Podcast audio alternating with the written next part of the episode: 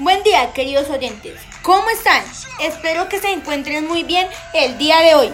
Deseo que estén escuchando nuestro grandioso podcast con mucho entusiasmo y alegría. Mi nombre es Julián Tafur y mi compañero Sebastián Cañón. Hola, queridos oyentes. Del grado 7-2, estudiantes del colegio externado Porfirio Barba Jacob. Hoy les venimos a hablar del tema Un charco de lágrimas del capítulo 2 del libro Alicia en el País de las Maravillas. Un charco de lágrimas del capítulo 2 del libro Alicia en el País de las Maravillas. Hmm, ¿En quién se inspiró Lewis Carroll para hacer esta historia?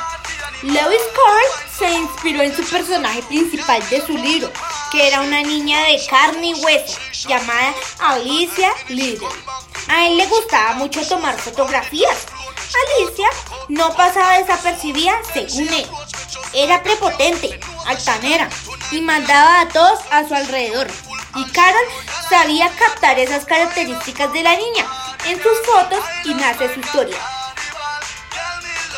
¿Por qué a Alicia le preocupa crecer? A Alicia le preocupa crecer porque al ir creciendo vio que sus pies ya estaban casi fuera del alcance de su vista y seguían alejándose. Entonces le preocupa quién se ocuparía de ponerle las medias y los zapatos, ya que ella no iba a poder porque iba a estar demasiado lejos para ocuparse de ellos. ¿Cuál es el sentimiento que embarga a Alicia cuando crece? A Alicia le embarga el sentimiento tristeza.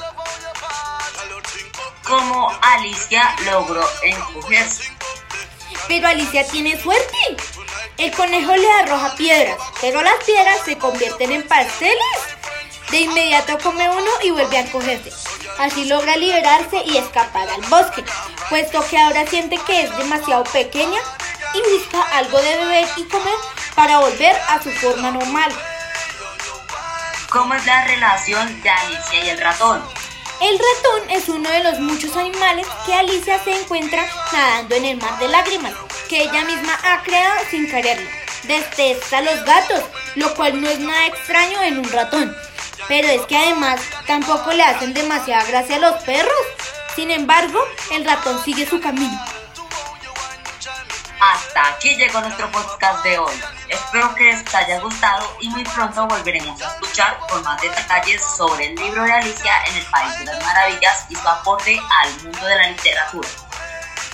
Muchas gracias por su atención. Para nosotros es un placer brindar conocimiento a tan agradable público. Agradezco su enorme atención.